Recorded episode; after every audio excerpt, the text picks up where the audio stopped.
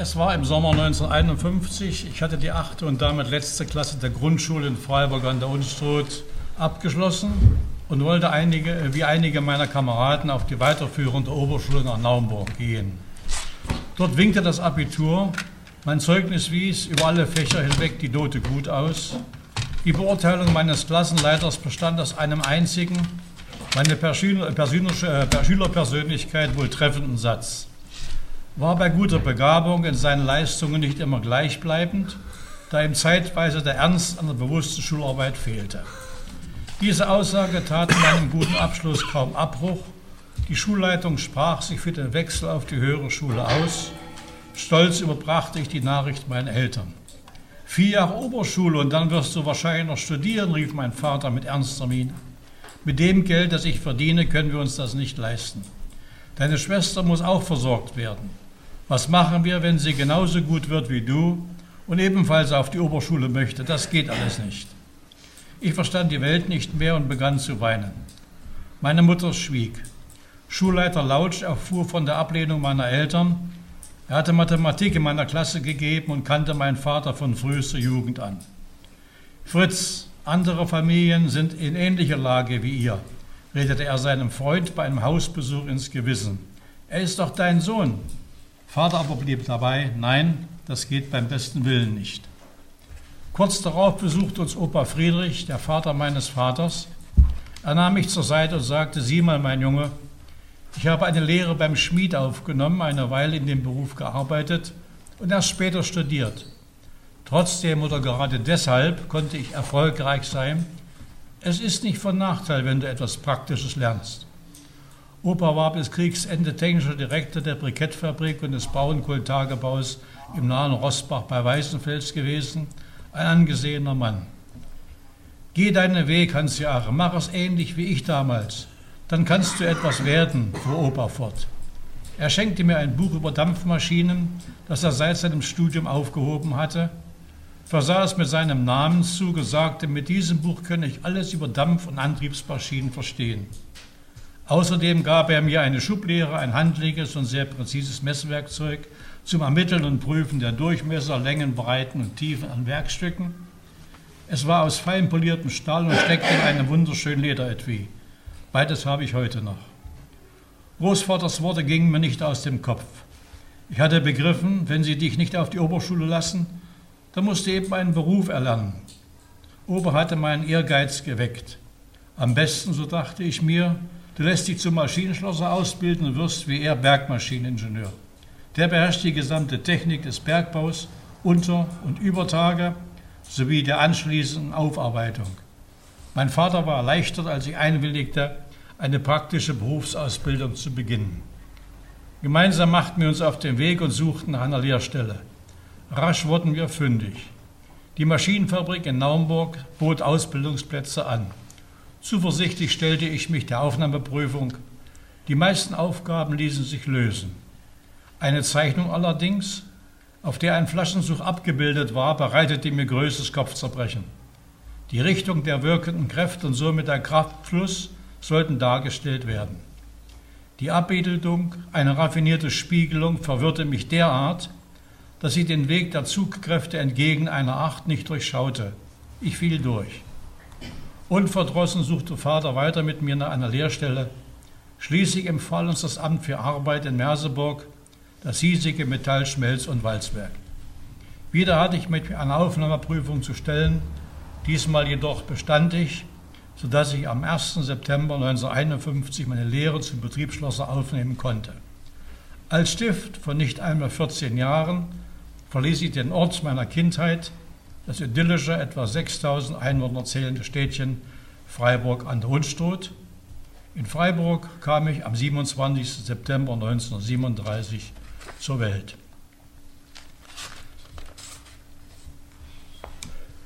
Wir haben, wir haben in der Zeit ab 38 in Bornitz bei Zeitz gelebt und sind dann wieder, nachdem mein Vater aus dem Krieg zurückgekommen ist, nach Freiburg gezogen. Er hat dort eine Anstellung gefunden bei der Firma Staupenthal, einem Getreidegroßhändler, und hat verdient 327 Mark pro Monat. Eine Zahl, die ich mein Leben lang nie vergessen sollte da ich als Junggeselle später einen ähnlichen Lohn bekam. Für die Familie opferte sich meine, meine Eltern auf. Meine Mutter besorgte den Haushalt und war vormittags als Köchin in der Schulküche tätig. Sie kümmerte sich außerdem um unseren kleinen Weinberg oder das Feld und den Garten an der Unstrut. Aus Stoffresten nähte sie mir einen ersten Ball. Hatten wir Kinder bis vor kurzem noch Krieg gespielt, die Kinder der einen Straße gegen die der anderen Straße? Oder war mit dem Katapult durch die Gegend gezogen, bolzten wir jetzt wieder Straße gegen Straße oder gegeneinander über den Fahrbahn von Haustür zu Haustür? In den folgenden Kapiteln des ersten Teiles sind natürlich noch spannende Sachen geschrieben von mir über Erlebnisse bei meinem Feldhandball, das ich begonnen habe zu spielen, Wasserball, Späße mit den Lehrern, unseren Russischlehrer und Max Weiser, der die Beurteilung geschrieben hat, das war der Lehrer für Biologie und Chemie und Musik. Über das Ehrenlesen, Rübenverzieh, Kartoffelkäfer sammeln, die wir am Wochenende mal gehen mussten oder manchmal auch in der Woche. Und habe auch um meine Pflichten geschrieben, die ich erfüllen musste, bevor ich zum Spielen oder zum Baden im ersten Flussschwimmbad damals in der Unstrut gehen durfte. Das soweit. Ich habe also dann am 1. September 1951 meine Lehre in Merseburg begonnen. Und ab sofort war ich natürlich von meiner Familie und meinen Freunden von Freiburg aus getrennt. Meine Eltern hatten eine Wohnung besorgt in Merseburg bei der Familie Kohler. Sie hatten keine Kinder, sie haben mich aufgenommen wie ihr eigenes Kind. Frau Kohler war eine Hausfrau, sehr fleißig, arbeitsam und der Mann war ein hervorragender Rohrschlosser also im Leunerwerk hatte damals die Lohngruppe 8, also war ein anerkannter guter.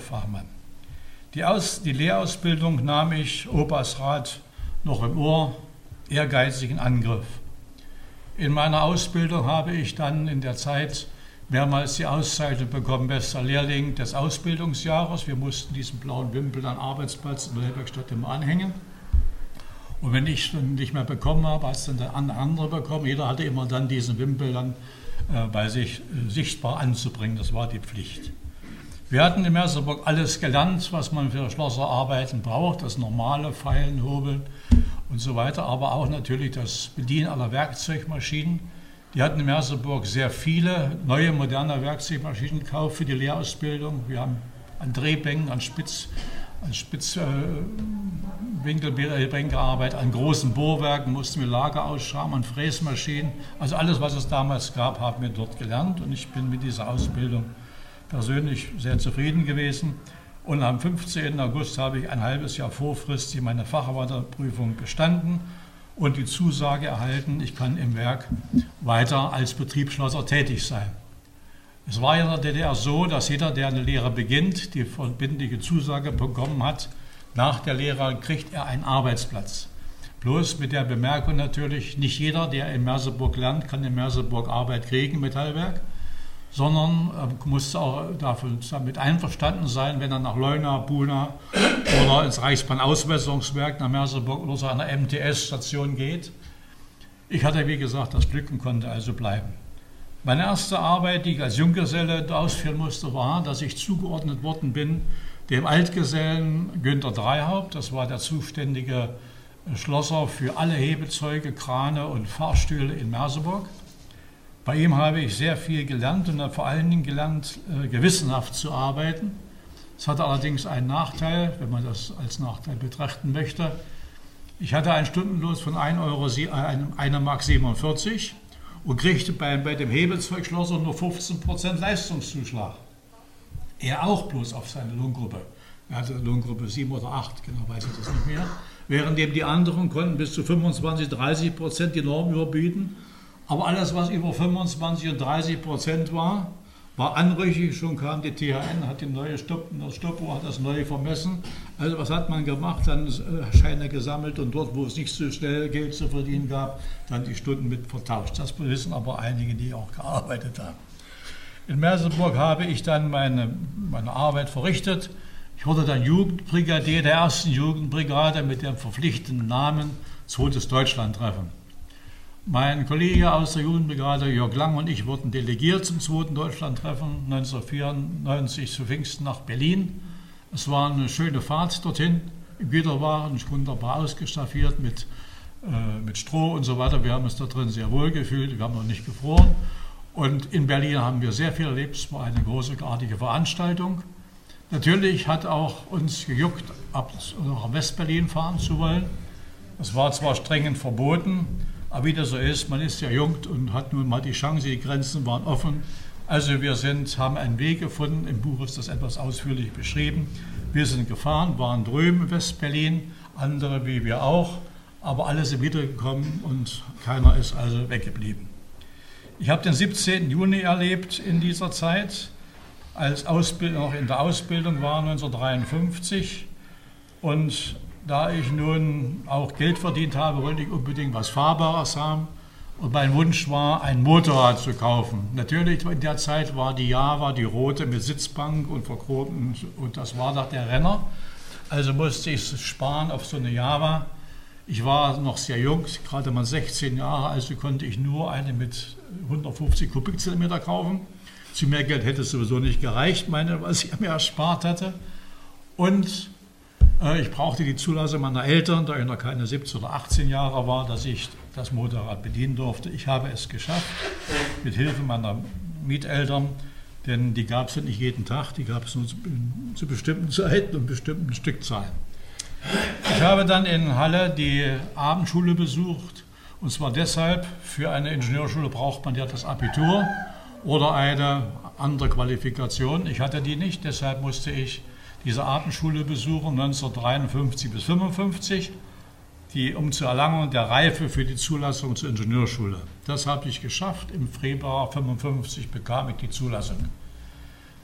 Damit blieb noch offen, ich brauche eine Delegierung für die Ingenieurschule. Es war ja so, dass immer die Schlosser oder die Arbeiter, die aus dem einen Industriezweig ein Studium beginnen sollten, zu den Instituten gehen oder und Fachschulen, die zu diesem Industriezweig gehörten. Ich wollte zwar Bergmaschiner werden in, bei der Ingenieurschule in Eisleben bei Fritz Simpe, hier Sie mit dem Zunamen. Das ging nicht, da die Metallwerk zur Metallurgie gehörte, musste ich nach Riesa zur Ingenieurschule für Walzwerk und Hüttentechnik oder nach Saalfeld. Ich bin nach Saal, wurde delegiert dann zur Ingenieurschule für Walzwerk und Hüttentechnik nach Riesa. Ja, von der Delegierung bis zum Beginn des Studiums war eine lange Zeit, vier Monate ungefähr. Die war geprägt von nach wie vor dem Kalten Krieg. Die Bundesrepublik hatte 1955 die Wehrpflicht eingeführt mit ihrer Armee, der Bundesarmee. Und wir hatten noch die KVB, alles war freiwillig. Der Druck auf die jungen Leute und gerade auch auf mich, ich war eine Jugendbrigade mit der Zentral-F-Leitung, der BGL und so weiter war sehr groß, doch mich freiwillig zu melden. Das ist alles im Buch sehr gut beschrieben. Es wäre bald schief gegangen, also das Studium. Es hat ja noch geklappt und wie, das steht also im Buch also drin.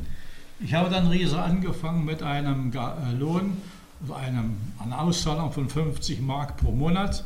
Da drin, was war netto, alles andere war schon beglichen, also Übernachtung, Essen und Trinken, was man so an der Ingenieurschule braucht. Konnte etwas aufbessern dann ab dem dritten Semester durch ein Leistungsstipendium von 75 Mark pro Monat.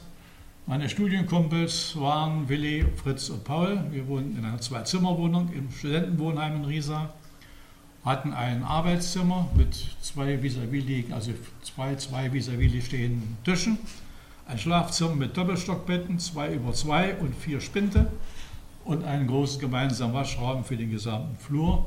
So haben wir also dort uns wohlgefühlt und haben das schöne Tage und verbracht und auch viel gelernt. Mein Ingenieurzeugnis habe ich dann im Juni 58 erhalten und war fortan nun Ingenieur für Walzwerkstechnik. Während des Studiums natürlich haben wir alle ein Praktikum durchführen müssen. Wie anderen Schulen auch. Wir hatten ja acht Wochen Ferien rund und vier Wochen mussten wir praktisch arbeiten. Ich habe mich beworben für das Praktikum im Stall- und Walzwerk Hennigsdorf das hat auch geklappt. Ich war also zweimal im Stall und Walzwerk Hennigsdorf für vier Wochen, habe im Walzwerk gearbeitet, an Doppelduelstraße, als Zangenfahrer und Durchstoßer mit Knüppel an den Ofen. Bei den Stoßern und Zangenfahrern war es so, 40 Knüppel ziehen oder schieben oder bearbeiten und 20 Knüppel Pause und dann kam wieder die nächste Runde dran. Oder ich war an der 630er Straße und anderen Bereichen des Walzwerkes tätig. Ich lernte also Hennigsdorf kennen, das, was im äh, Walzwerk und Stahlwerk so üblich war. Ich lernte auch das Verhältnis kennen zwischen äh, Ost und West. Die S-Bahn-Verbindung war da zwischen Hennigsdorf und West-Berlin. Es gab auch den Stolpe Südbahnhof, den sogenannten Eierbahnhof, weil dort kam dann der Zoll und die Grenzer kamen dann rein und diejenigen, die also von ihren Hühnern die Eier West-Berlin verkaufen wollten und sie nicht genügend versteckt hatten, wurden dann rausgeholt und die Eier waren natürlich weg, denn wir haben sie bei uns auch dringend selbst gebraucht. Ich habe dann, äh, wie gesagt, diese äh, das Ingenieurstudium abgeschlossen und mich wiederum beworben, da ich im Praktikum Hennigsdorf war, nach Hennigsdorf gehen zu wollen, um dort als Ingenieur anzufangen. Ich hatte das Glück, ich wurde angenommen von Hennigsdorf und hatte das große Glück, ich wurde Assistent beim Produktionszweig der Horst Graf. Im Nachhinein betrachtet war das für mich ein Glücksgriff, denn ich habe vom ersten Tag als Ingenieur äh, bei einem Mann gearbeitet, bei dem alles zusammenlief, was in einem solchen Hüttenwerk passiert. Ob Hauptmechanik, Hauptenergetik, Stahlwerk, Weißwerk, alles war da, die Post, alles musste ich lesen, musste ich bearbeiten, kriegte Aufgaben, die ich überall in diesen Bereichen machen musste für den Produktionsdirektor. Hatte natürlich auch einen Nachteil. Eines Tages kam der Graf zu mir und sagte, Lauk, Sie lesen VS, vertrauliche Sachen, Sie lesen VVS, vertrauliche Verschlusssachen, jetzt sind Sie Geheimnisträger und Ihre Fahrt nach West-Berlin ist damit nicht mehr möglich. Haben wir uns verstanden? Ich sage, ja, was sollte ich auch weitermachen? Aber ich war eben noch jung. Ne? Und er fragte dann auch mal über Montag, so ein, zwei Mal, waren Sie in West-Berlin? Ich sage, nein, ich war nicht in West-Berlin. Wirklich nicht? Ich sage, nein, ich war nicht in West-Berlin. Ich war echt doch mal drüben gewesen. Aber ich hilft Ihnen alles nicht. Das, was war, es war halt so. Ich habe noch nebenbei dann in der BBS Unterricht gegeben für die, Fach, für die Leute, die Facharbeiter hatten und Ingenieur, äh, Meister, äh, Meister werden wollten. Fächer Mathematik, Verformung und Maschinenelemente um ein Gehalt von 715 Mark pro Monat aufzubessern. Man kriegte I1 als Jungingenieur, die Diplome kriegten 845. So war das halt. Bis eines Tages der Erich Heller mich anrief, der Werkdirektor, der Mann in der Mitte, und ich musste zu ihm plötzlich kommen. Naja, und dann bin ich hin. Erich Heller war ein, sage ich mal, bekannter und sehr interessanter Mann. Und äh, es war nicht immer einfach, gleich zu begreifen, was der eigentlich wollte. Parallel zu meinem Fernstudium an der Berkelmi Freiberg vollzog sich überraschend ein beruflicher Wechsel. 1964 war ich im Stall Walzberg Hennigsdorf als Produktionsleiter des Gesamtbetriebes eingesetzt worden. Eines Tages noch im selben Jahr bestellte mich Erich Hollecke an sein Büro. Der Werkdirektor kannte mich mittlerweile seit sechs Jahren. Aufgrund meiner neuen Verantwortung hatte er mich inzwischen auch in Zusammenarbeit erlebt und konnte sich ein Bild von mir machen. Jetzt sah mich Genosse Heller prüfend an und eröffnete das Gespräch mit der Feststellung, wie wichtig ich mittlerweile für ihn im SWPH geworden bin. Er habe jedoch eine Bitte des Generaldirektors der VVB Staller Walzwerke, des Genossen Otto Menzel, zu erfüllen. Dieser brauche in Berlin dringend einen geeigneten Kader, also eine Person, die als Haupttrefferin die Blockstahl-Leipzig-Bilanzierung der gesamten Schwarzmetallurgie der DDR verantwortet. Genosse Laug, er wurde persönlich, ich will der VVB und dem Generalleiter Menzel helfen. Nicht irgendwie, sondern tatsächlich.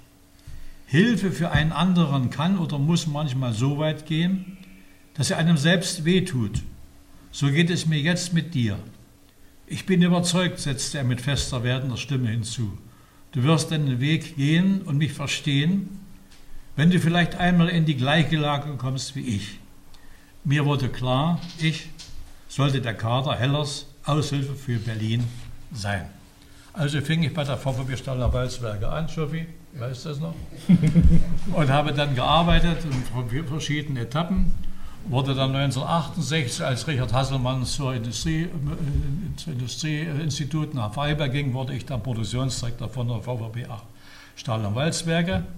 In der Zeit war ich verantwortlich für die zweite Verarbeitungsstufe und für Waldstahlbilanzierung im Rahmen des RGW. Ich war Mitglied der DDR-Delegation der ILO, International Labour Organization in Genf.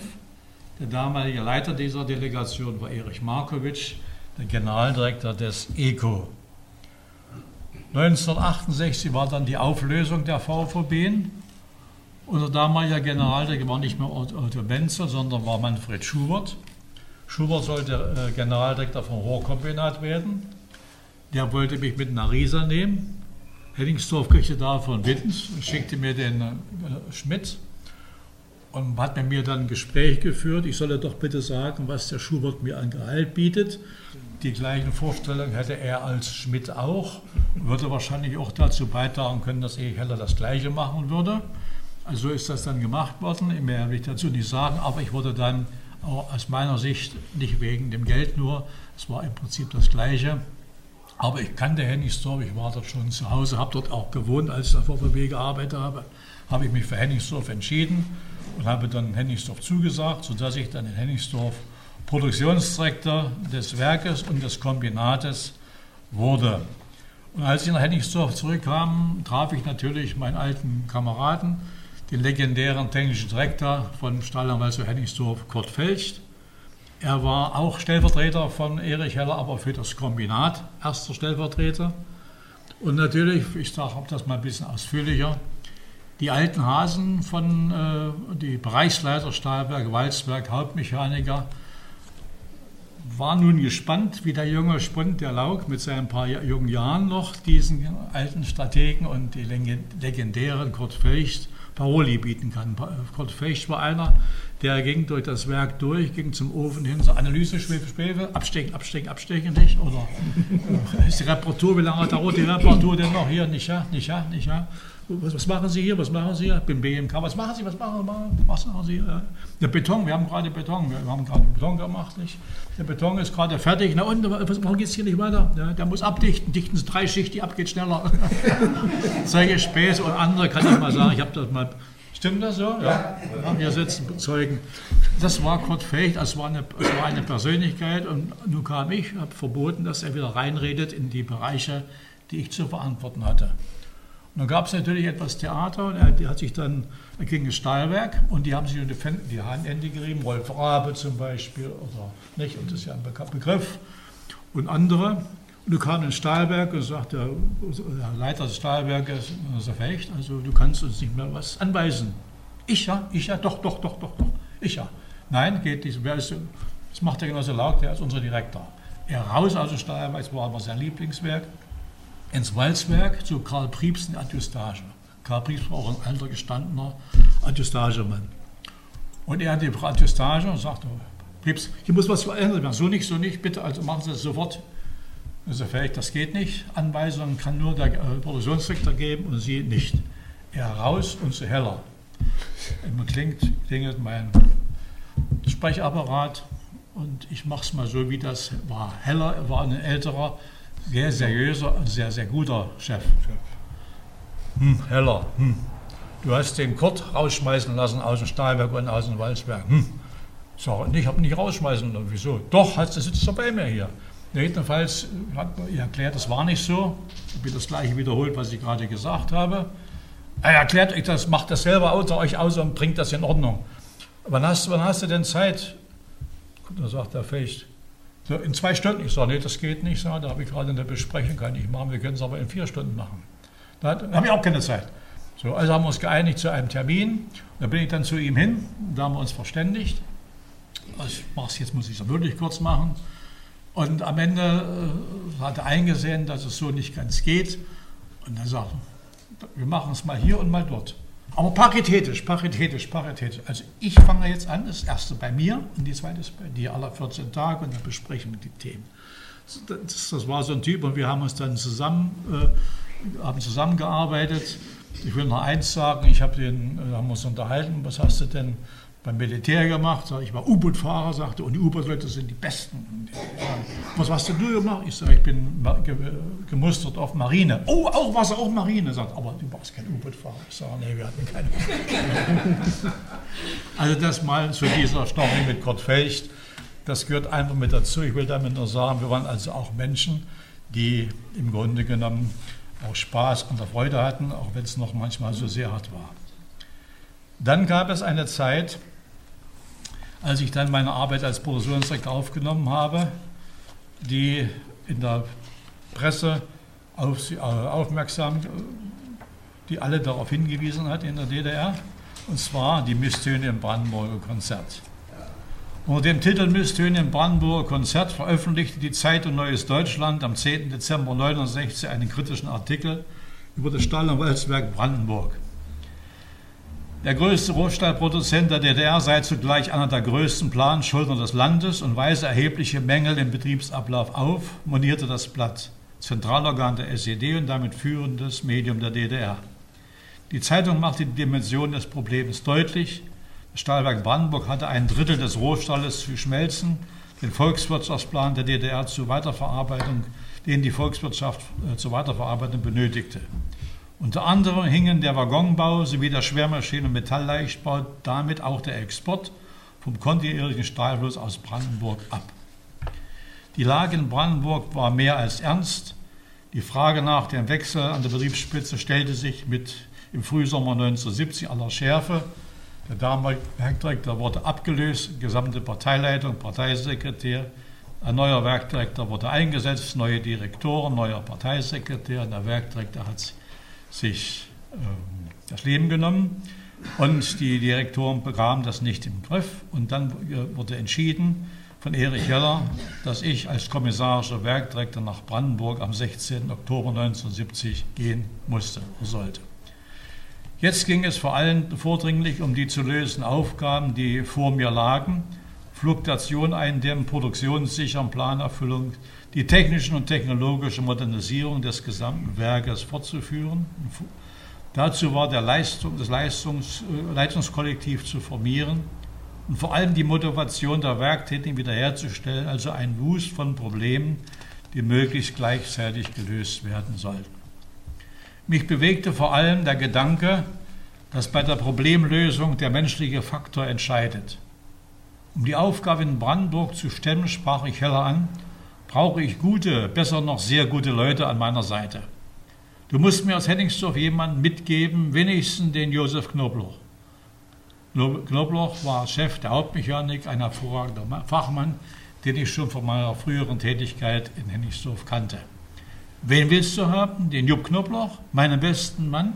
Heller war sichtlich überrascht und bestimmte, ich gebe den Theo Henningsen, seinen Stellvertreter.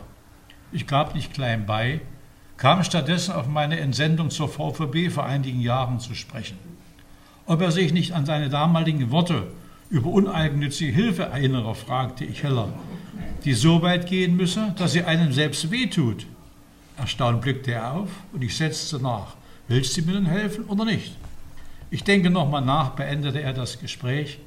Kaum war ich in meinem Büro, zurückgekehrt, blinkte es an der Telefonanlage, Hellers Rückrufknopf. Na gut, beschied er, sollst deinen Willen haben. Er hat auch zu anderen Personalveränderungen, die ich rück, rück, rück abgewickelt habe, zugestimmt. Und über viele Wochen halfen Henningsdorf, gute Henningsdorfer Leute aus dem Betrieb in Brandenburg und andere wie Familie Ducho oder Familie Engler wurden dann auch familiär Brandenburger. Ganz besonders hat uns geholfen in der damaligen Zeit in, äh, in Brandenburg die Arbeitsgruppe des Ministeriums, unter Leitung von Staatssekretär Klaus Oppermann, die viel dazu beigetragen haben, dass bestimmte Entscheidungen schneller getroffen wurden, als sie sonst üblich gewesen sind. Wir haben dann in Brandenburg begonnen, die Rekonstruktion des Stahlwerkes durchzuführen, auch andere Bereiche stabilisiert. Wir haben die neue 1120 Straße, 1120 Straße neu gebaut. Wir haben die Hauptmechanik, den Werkverkehr, also alles, was zum Reproduktionsprozess des Altwerkes, sage ich mal, gehört, modernisiert. Wir können sagen, wir haben der Laufe der Jahre ein neues Werk an gleicher Stelle bei laufender Produktion aufgebaut.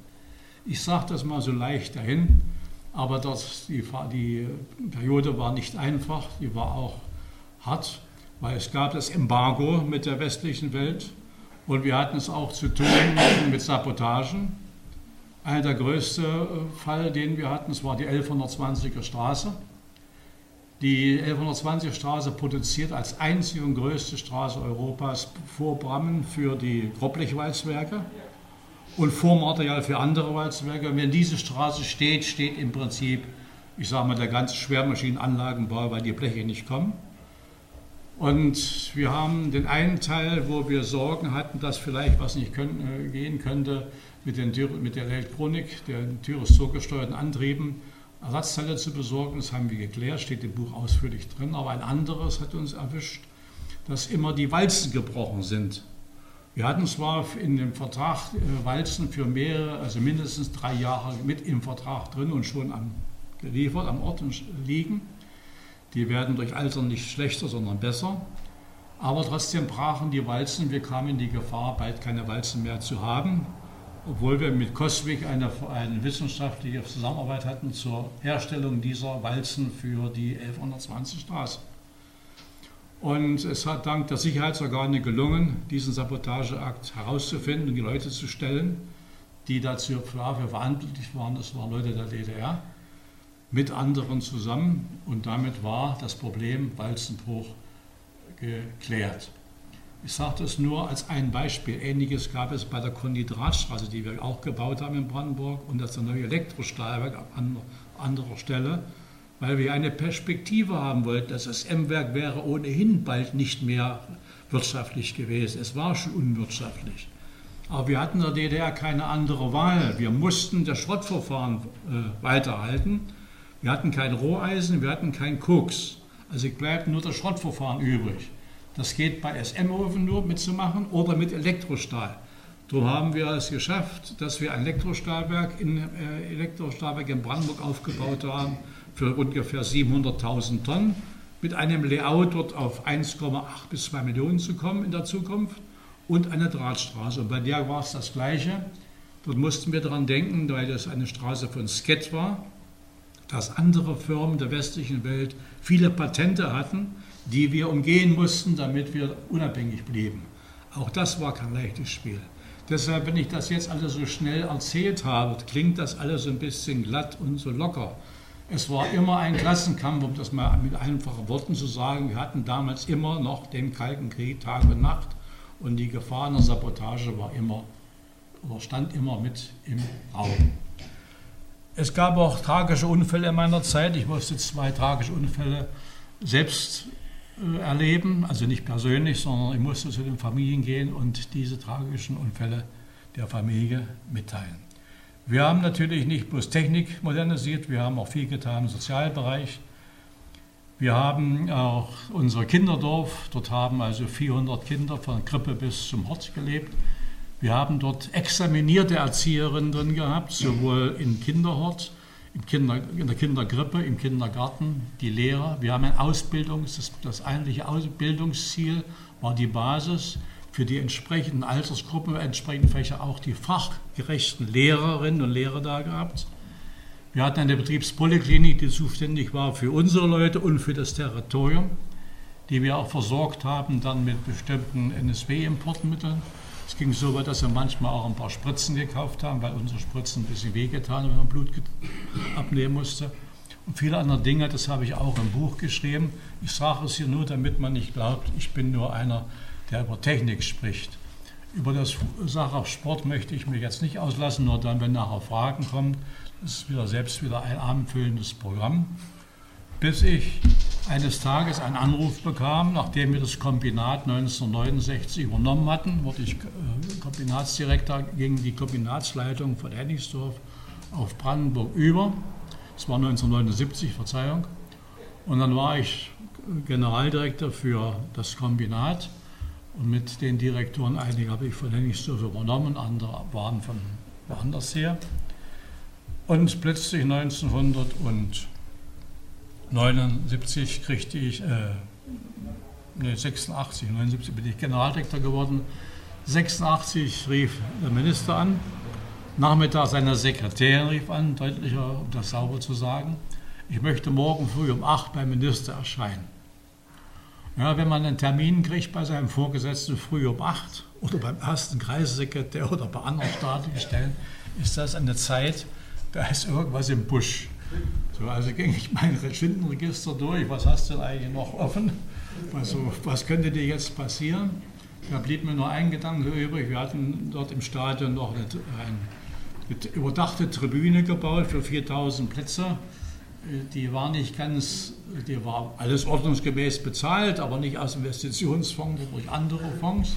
Das könnte vielleicht so ein Ding sein, aber trotzdem, ich fand nichts anderes und habe dann schlecht geschlafen und war pünktlich am nächsten Morgen im Büro unseres Ministers Kurt Zinkuber.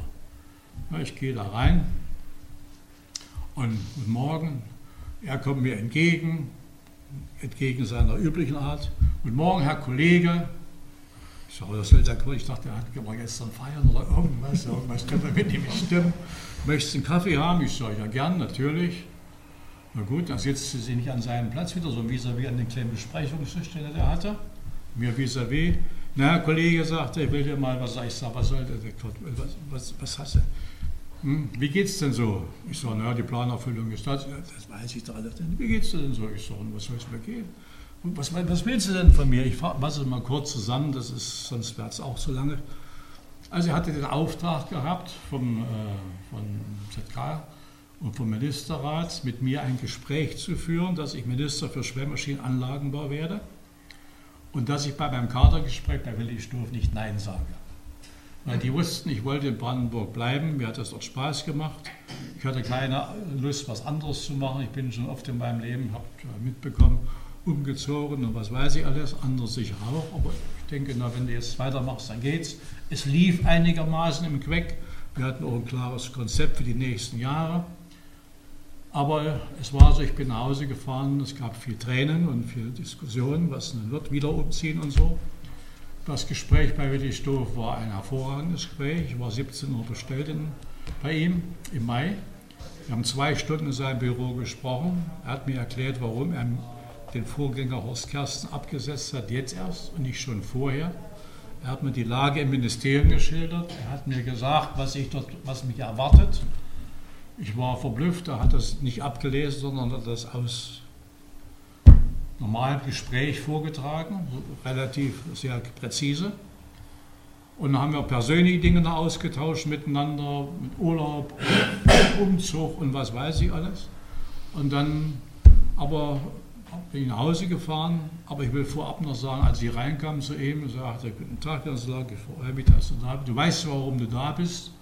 Das blieb mir anders übrig. Ich habe ja gewusst, wo ich hingehe. Habe ich gesagt, ja, das ist alles in Ordnung, dann kommen wir gleich zur Sache. Und dann ging es zu dem Gespräch, was ich eben schon angedeutet habe. Am 10. Juli wurde ich dann Minister für Schwermaschinenanlagenbau bei Willisdorf.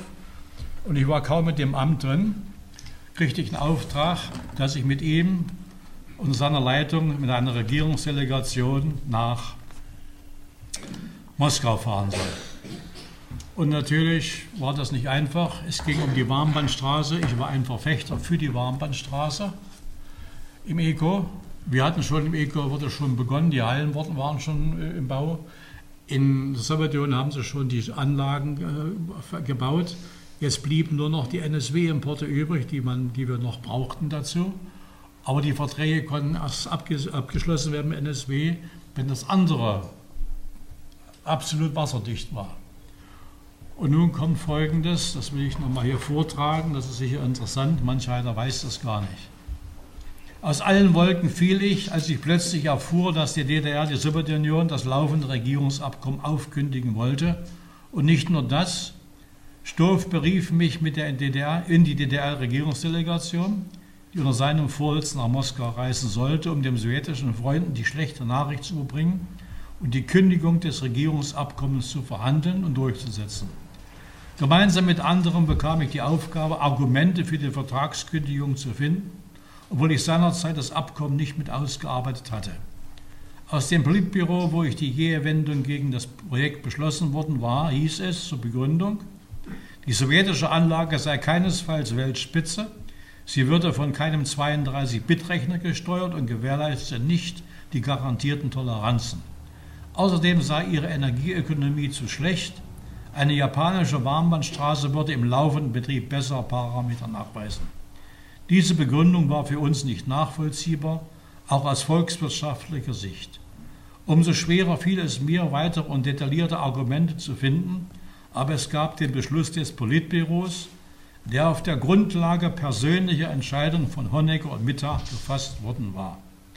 Doch auch Schürer stuf Stellvertreter unserer Regierungsdelegation und immerhin Kandidat des Politbüros empfand, empfand ebenso wie wir. Die Art und Weise, wie hier verfahren wurde, stand für den Subjektivismus unserer sozialistischen Bedingungen. Er beeinflusste zahlreiche Entscheidungen des Politbüros zur Wirtschaft. Erinnert sei unter anderem an die Verstaatlichung der letzten kleinen Privatbetriebe 1972. In Moskau erlebte ich die schwere, die schwere Stunde. Die Ausführung dieser Aufgabe war wohl eine der schwersten Entscheidungen, die ich in meinem Leben an verantwortlicher Stelle getroffen habe. Trotzdem gaben wir in der Verhandlung unser Bestes, um die Regressforderungen der UdSSR auf ein Minimum zu reduzieren. Ein Warmbandwalzwerk, weder ein japanisches noch ein anderes, wurde in der DDR nicht mehr gebaut. Erst 1997 sollte sich für das ECO in Eisenhüttenstadt diese Lücke schließen. Die Regierung Stoff ist dann zurückgetreten, und zwar am 7. November 1989, einen Tag vor dem Politbüro. Ich wurde bei, wie schon gesagt, bei dem Minister Nodro dann Minister für Maschinenbau. Da waren die drei Ministerien äh, zusammengefasst worden: Schwermaschinenbau, Elektro- Elektronik und äh, Landmaschinen- und Fahrzeugbau. Es, wir haben in der Zeit unter Modro mit dem runden Tisch gut zusammengearbeitet, das erste Gesetz zur Treuhand ins Leben gerufen. Peter Moret war der erste Chef der Treuhand, LDPD. In dem Treuhandgesetz stand drin, dass das wichtigste Argument ist, die Versuche, zu versuchen, maximale Produktionssicherung der Großbetriebe unseres Landes und die, die Beschäftigung der Werktätigen und zu verhindern, dass ein Ausverkauf stattfindet. Ich fasse es mal grob zusammen. Aus diesem Grunde haben wir dem Ministerium, das müsstet ihr also auch gemacht haben, eben ENK, jeden einzelnen Betrieb haben wir dann durchgearbeitet. Und wir vom Schwermaschinenanlagenbau und dann auch Maschinenbau, habe ich es auch nochmal machen müssen, kamen grob zu der Zusammenfassung, dass ein Drittel unserer Betriebe absolut die freie Marktwirtschaft überstanden hätten. Ein Drittel hätte eine finanzielle Spritze haben müssen, also materielle Fonds zur Verfügung gestellt bekommen, Investitionen einiges. Und ein, ein weiteres Drittel hätte die Marktwirtschaft selbst mit Hilfe von Investitionsmitteln nicht erreichen können. Dieses ein Drittel, ein Drittel ist so ungefähr der Rahmen, den man so nehmen könnte, um die Proportionen zu wissen. Diese Unterlagen haben wir damals den Herrn von Oertzen gegeben, der Staatssekretär, der bei, bei äh, der Messier tätig war. Und bei dem Messier wurde ich dann unter, wie schon gesagt, unter dem Wirtschaftsminister für den gleichen Bereich Unterabteilungsleiter und haben das dann nochmal gemacht. Nach dem Moret gab es dann den ersten westdeutschen Chef der Treuhand, das war Rainer Maria Gohlke. Der Chef ist dann geblieben, so acht oder zehn Wochen. Hat dann aufgehört als Präsident oder als Chef der Treuhand, sage ich mal ganz einfach. Und hat im Nachhinein dann mitgeteilt, warum er eigentlich aufgehört hat. Hat das kundgetan. Er hat sich dazu nicht mehr in der Lage gefühlt, jeden, jede Stunde einen Vertrag zu unterschreiben über eine Milliarde Euro oder D-Mark. Das übersteigt seine kaufmännische Kompetenz und hat gesagt, das verantwortete er nicht. Darauf gab es dann, dass Rohwetter zu uns kommen sollte. Das wäre ein Segen gewesen für unsere DDR. Rohwetter kannte ich persönlich, viele andere von meinen Kollegen als Generaldirektoren auch. Er hatte ein klares Konzept der Sanierung für unsere Industrie. Das glich sie an dem an, wie er es bei sich in der Altbundesländern gemacht hat.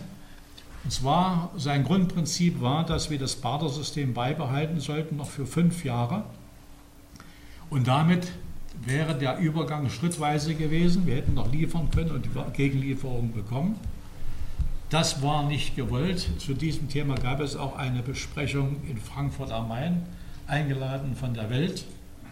An dieser Besprechung hat mein Generaldirektor von der äh, Schiff, vom Schiffbaukommissar teilgenommen. Ich habe ihn dazu mit äh, befähigt. Ich, er hat mir berichtet, wie das dort gelaufen ist. Das steht auch hier drin. Und auch jetzt nochmal bestätigt, genauso ist es gewesen. Also Roberta wurde sogar, die Idee wurde sogar anerkannt, selbst von Weigel. Nur einer war dagegen, der von der FDP, der Wirtschaftsminister. Er wird sicher wissen, aus welchem Grund er dagegen war. Ja, dann kam die tragische Mitteilung, dass Roberta erschossen worden ist am 1. April.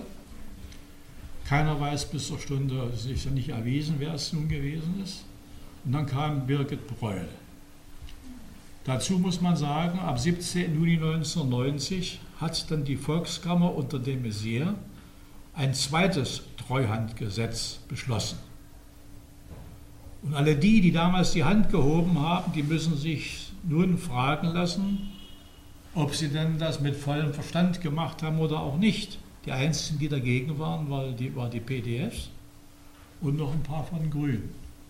Und in diesem zweiten Treuhandgesetz, an das sich dann die, die Birgit Breul in Treuhand gehalten hat, steht drin, ich fasse es mal grob zusammen, zuerst verkaufen, also Privatisierung, und was nicht zu verkaufen geht, schließen. Der Altkanzler Helmut Schmidt hat einmal gesagt, nachdem das Gesetz rausgekommen ist, die Volkskammer der DDR ist sich nicht im Klaren, welche Last sie dem ostdeutschen Volk zumutet. Das sagt eigentlich alles. Wir haben es ja am eigenen Leib erlebt. Am 1. Juli 1990 wurde die Einführung der D-Mark bestimmt. Die Lage war ja nicht einfach. 30.000 Menschen sind pro Monat haben uns verlassen, sind rübergegangen. Es gab die Losung, entweder kommt die D-Mark zu uns oder wir kommen zu ihr. Es gab also ganz schwierige politische Situationen, die sicher nicht einfach waren. Aber mit der Einführung der D-Mark, das heißt, dass die Löhne und die Gehälter ab 1. Juli dann in West, also in D-Mark bezahlt wurden, hatte zur Folge, dass auch der Handel mit den sozialistischen Ländern in D-Mark abgewickelt werden musste. Und natürlich hatten die genauso keine D-Mark wie wir. Also war der Handel nicht mehr möglich. Und damit war klar, dass mit dem Ausbleiben des Handels zwischen den Ländern der sozialistischen Staaten im Grunde genommen die Existenzvernichtung unserer Industrie beschlossen worden ist.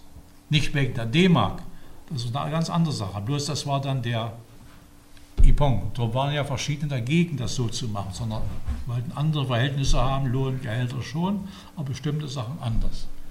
Es gab auch die Idee damals bei dem zweiten beim ersten Treuhandgesetz, von Ullmann zum Beispiel, dass man Genussscheine der Bevölkerung gibt. Man wollte das, äh, das Vermögen der DDR bewerten, durch 17,1 Millionen Menschen teilen und jeder Bürger bekommt dann einen Genussschein. Das war nach kurzer Zeit tabu, wurde nicht mehr besprochen.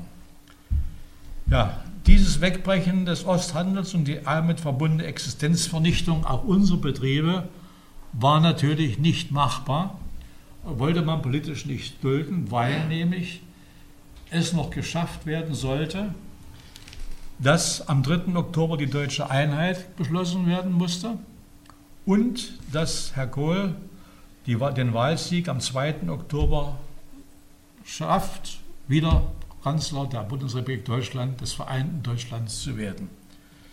Das wurde politisch abgesichert, musste politisch erreicht werden und so bekam die Bundesbank den Auftrag, diese Liquiditätslücke vom Tag der Einführung der D-Mark bis zu diesem Termin, also bis zum Jahresende, dann zu finanzieren und auszugleichen. Soweit dazu. Nun möchte ich noch ein paar Worte zum Schluss sagen und dann zum Schluss meiner Lesung zu kommen. Am Ende der Dreharbeiten zu einem Kurzfilm, den Sie vorhin gesehen haben, das war 2012, über meine Tätigkeit im Stahlwerk Brandenburg, fragte mich der Reporter Jan Carpentier, ob ich irgendetwas in meinem Leben bereuen würde. Nein, antwortete ich fester Überzeugung. Wieso sollte ich? In diesem Moment umwandten mich sichtbar meine Gefühle. Ich dachte an meine Familie, für die ich vor allem für meine liebe Ruth und meine Töchter eigentlich immer zu wenig Zeit gehabt habe. Besonders am Leben meiner Kinder hatte ich nicht ausreichend teilnehmen und Anteil nehmen können. Der Schmerz in der Rückschau, der Abschluss dieses Buches lässt mich daher in tiefer Dankbarkeit an Sie und alle leben, nicht mehr lebenden Familienangehörigen, denken. Sie gaben mir trotz allem auf verschiedenste Weise Hilfe, Zuspruch und Verständnis. Am intensivsten stand mir Ruth zur Seite. Was sie geleistet hat, bleibt auf ewig in den Herzen unserer Familie. Größten Dank zolle ich allen meinen Mitarbeiterinnen und Mitarbeitern, vor allem den werktätigen Stahlwalzwerkes Brandenburg und des Qualitäts- Edelstahlkombinates sowie den Angestellten der Ministerien, für die ich Verantwortung getragen habe. Ich habe gern mit ihnen zusammengearbeitet. Am Ende kann ich sagen, es ist vieles gelungen, sodass auch ich mich in die Reihen derer eingliedere, die stolz auf das Geschaffene sind. Manch Leser mag hier vielleicht eine weitergehende Abschlussbetrachtung erwartet haben. Mir lag mit dem Buch jedoch vor allem am Herzen, als Zeitzeuge ein Stück der wechselvollen Geschichte Ost- und Mitteldeutschlands anhand meiner eigenen Erlebnisse und Erfahrungen in der Nazikriegszeit der DDR und der wiedervereinten Deutschland zu erzählen und der Nachwelt zu erhalten. Wer wollte es mir verdenken, dass dabei die Jahre des Aufbaus und der Mitgestaltung in der DDR besonders im Fokus stehen. Unser Land war immerhin von 139 Staaten der Welt diplomatisch anerkannt. Ein jeder bilde sich sein Urteil. Ich bin kein Philosoph, stehe für die interessierten Leser dennoch gern zu weiterführenden Diskussionen bereit, vielleicht auf einer Lesung zu diesen meinen Erinnerungen.